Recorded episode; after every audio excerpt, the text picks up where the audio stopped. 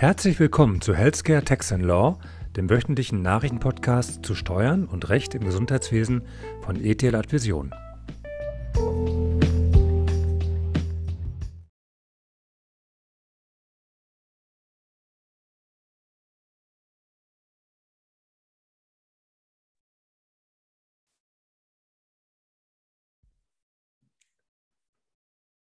Für unsere heutige Ausgabe habe ich ein aktuelles Urteil des Bundesarbeitsgerichts vom 29.06.2023 mitgebracht zur Verwertung von Tatsachen in einem Kündigungsschutzprozess trotz Datenschutzverstoß. Beginnen wird jedoch Janine Peine mit einer Entscheidung zu der steuerlichen Berücksichtigung von Kosten für eine Liposuktion. Janine, was war passiert? Ja, danke schön, Katrin. Was war denn passiert? Bei einer Klägerin wurde im Jahr 2012 ein Lipödem diagnostiziert. Im Jahr 2016 wurde dann von einer privatärztlichen Praxis für operati operative Lymphologie bescheinigt, dass die Erkrankung weder durch Ernährung noch durch Sport positiv zu beeinflussen sei und dass eine deutliche Einschränkung im täglichen Leben bestehe. Eine Schmerzlosigkeit habe auch durch komplexe Entstauungstherapien nicht erreicht werden können. Als Therapie der Wahl zur Verhinderung der Chronizität gelte daher eine lymphologische Liposkulptur. So, in 2017 wurden dann drei Liposuktionsbehandlungen durchgeführt. Die Aufwendungen dafür wurden von der Krankenkasse jedoch nicht übernommen, weshalb die Klägerin diese in ihrer Einkommensteuererklärung als außergewöhnliche Belastung nach 33 Einkommensteuergesetz angesetzt hat. Der Abzug als außergewöhnliche Belastung wurde vom Finanzamt mit der Begründung abgelehnt, dass sie kein vor der Behandlung ausgestelltes amtsärztliches Gutachten oder eine ärztliche Bescheinigung des medizinischen Dienstes der Krankenversicherung vorgelegt hatte. Die nachfolgende Klage beim Finanzgericht Sachsen hatte dann jedoch Erfolg. Als Begründung für die abweichende Meinung zum Finanzamt gab das Finanzgericht an, dass die Aufwendung für die Durchführung der Liposuktion im Streitjahr auch ohne ein vor Beginn der Heilmaßnahme ausgestelltes entsprechendes Gutachten als außergewöhnliche Belastung abziehbar sei, da sich der Stand der Wissenschaft zwischenzeitlich gewandelt habe. Ältere Entscheidungen, auf die sich das Finanzamt im Vorverfahren berufen hatte, beruhen auf der Ansicht, dass die Lipo Liposuktion bei einem Lipödem eine wissenschaftlich nicht anerkannte Behandlungsmethode sei. Diese Rechtsprechung sei aber durch den Fortschritt in der Medizin inzwischen nicht mehr auf das Streitjahr übertragbar. Das Finanzamt wollte diese Niederlage nicht kampflos hinnehmen und ging gegen die Entscheidung des Finanzgerichts mit einer Revision wegen Verletzung materiellen Rechts vor. Dadurch durfte sich der BFH mit dem Sachverhalt beschäftigen und hat im März diesen Jahres zugunsten der Klägerin entschieden. Janine, wie hat der BFH denn seine Entscheidung begründet? Ja, für die Beantwortung deiner Frage werde ich zuerst erläutern, was denn außergewöhnliche Belastungen überhaupt sind. Denn das Einkommensteuergesetz, das sieht in Paragraph 33 Absatz 1 auf Antrag eine steuerliche Berücksichtigung vor, wenn einem Steuerpflichtigen zwangsläufig größere Aufwendungen als der überwiegenden Mehrzahl der Steuerpflichtigen gleicher Einkommensverhältnisse, gleicher Vermögensverhältnisse und gleichen Familienstands entstehen. In diesem Fall können also sogenannte außergewöhnliche Belastungen vorliegen. Aufwendungen gelten als zwangsläufig, wenn man sich ihnen aus rechtlichen, tatsächlichen oder sittlichen Gründen nicht entziehen kann und soweit diese Aufwendungen den Umständen nach notwendig sind und einen angemessenen Betrag nicht übersteigen. Ja, das sind ja nun alles Formulierungen, die jede Menge Raum für Auslegungen und Argumentationen lassen. Und das ist auch der Grund, weshalb es zu außergewöhnlichen Belastungen unentwegt Streitigkeiten gibt und stets zahlreiche Entscheidungen entstehen.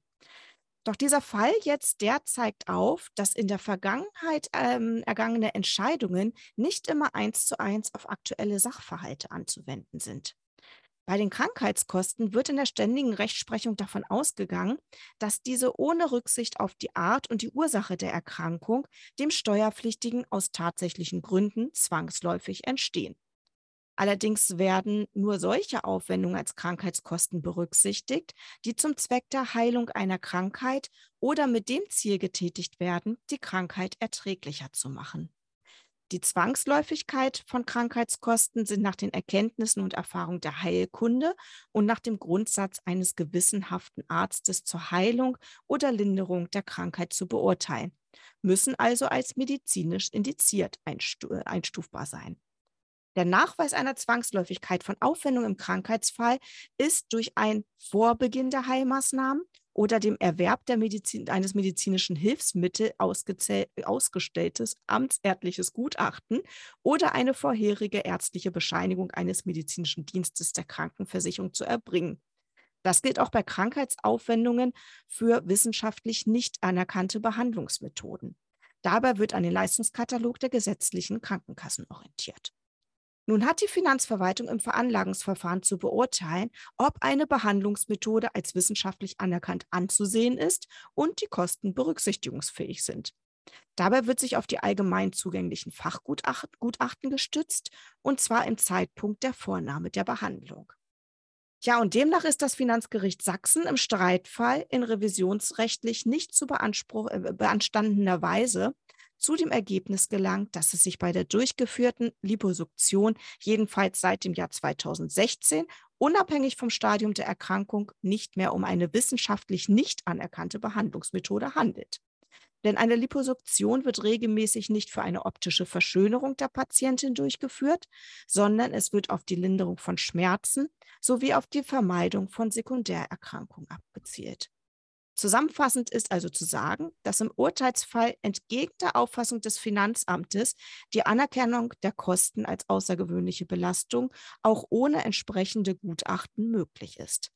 Die Liposuktion hat der Klägerin nicht kosmetischen Zwecken gedient, sondern war medizinisch indiziert, was durch das privatärztliche Schreiben aus 2016 hinreichend nachgewiesen wurde.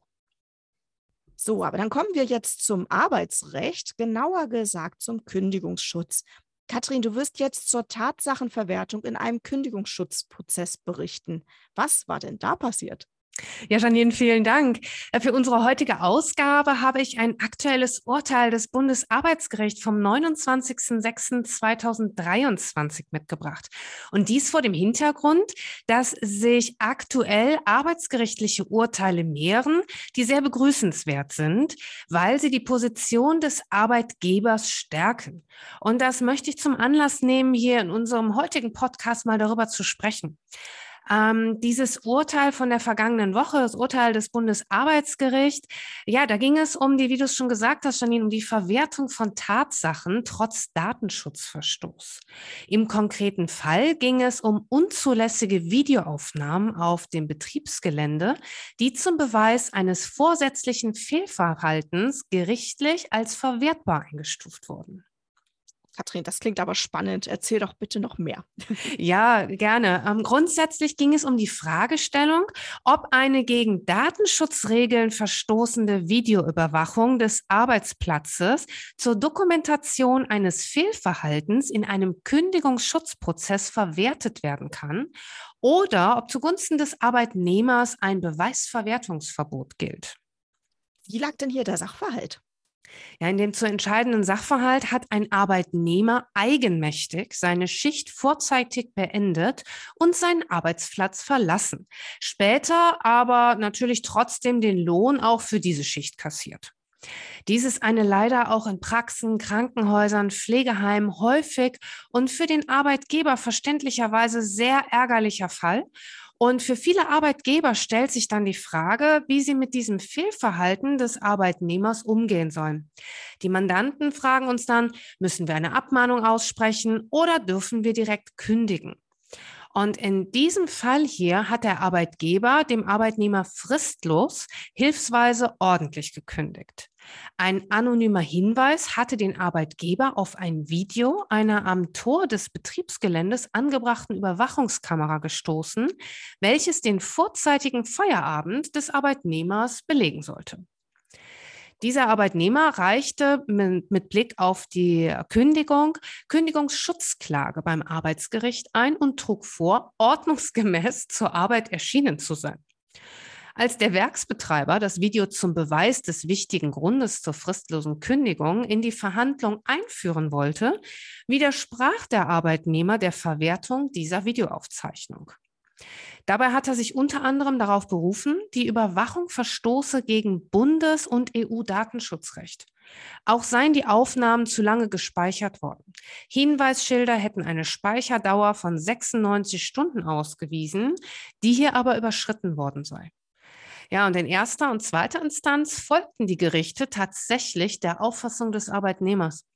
Das Bundesarbeitsgericht hat nun aber festgestellt, dass das Datenschutzrecht kein Täterschutz sei. Überwacht der Arbeitgeber den Arbeitsplatz mit einer Kamera und weist er durch Schilder darauf hin, das ist ganz wichtig, ist die Videoaufzeichnung in einem späteren Kündigungsschutzprozess zum Beweis eines Fehlverhaltens verwertbar. So hat das Bundesarbeitsgericht in der vergangenen Woche entschieden. Dies gelte auch dann, wenn die Überwachung gegen Datenschutzrecht verstoßen sollte. Nach Auffassung des Bundesarbeitsgerichts spielt es nämlich keine Rolle, ob die Überwachung in jeder Hinsicht den Vorgaben des Bundesdatenschutzgesetzes bzw. Datenschutzgrundverordnung entsprach. So war es der Pressemitteilung des Gerichts zu entnehmen einer Verwertung der personenbezogenen Daten des Arbeitnehmers durch die Gerichte für Arbeitssachen steht die Datenschutzgrundverordnung nämlich nach Auffassung des Bundesarbeitsgerichts nicht entgegen. Das gelte jedenfalls dann, wenn, wie hier, ein vorsätzliches Fehlverhalten in Rede stehe und die Videokamera durch ein Schild ausgewiesen und auch sonst nicht zu übersehen gewesen sei, die Überwachung also nicht verdeckt erfolgte, sondern offenkundig. Ja, und im Ergebnis hat das Bundesarbeitsgericht das Interesse des Arbeitgebers an der Aufklärung des Sachverhalts im Prozess um eine fristlose Kündigung wegen eines vorsätzlichen Fehlverhaltens damit höher bewertet als die Datenschutzinteressen des Arbeitnehmers. Katrin, kannst du das für uns noch einmal einordnen? Hältst du diese Entscheidung für richtig? Ja, Janine, sehr gerne. Also absolut. Das Bundesarbeitsgericht setzt hier seine verwertungsfreundliche Rechtsprechung fort. Auch in der Vergangenheit hat das Bundesarbeitsgericht betont, dass Datenschutz kein Täterschutz ist und entsprechende Beweisverwertungsverbote nur bei gravierenden Verstößen gegen datenschutzrechtliche Vorgaben angenommen.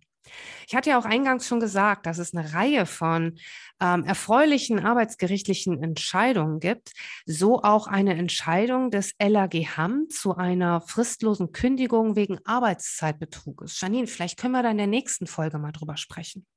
Das ist eine gute Idee, Katrin. Das werden wir machen. Hören Sie gerne nächste Woche wieder rein.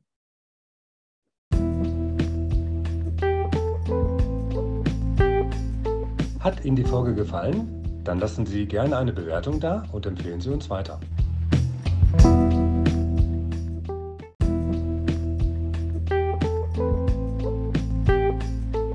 Herzlichen Dank für Ihre Aufmerksamkeit. Wir freuen uns, wenn Sie in der nächsten Woche wieder dabei sind bei Healthcare Tax Law von ETH Vision.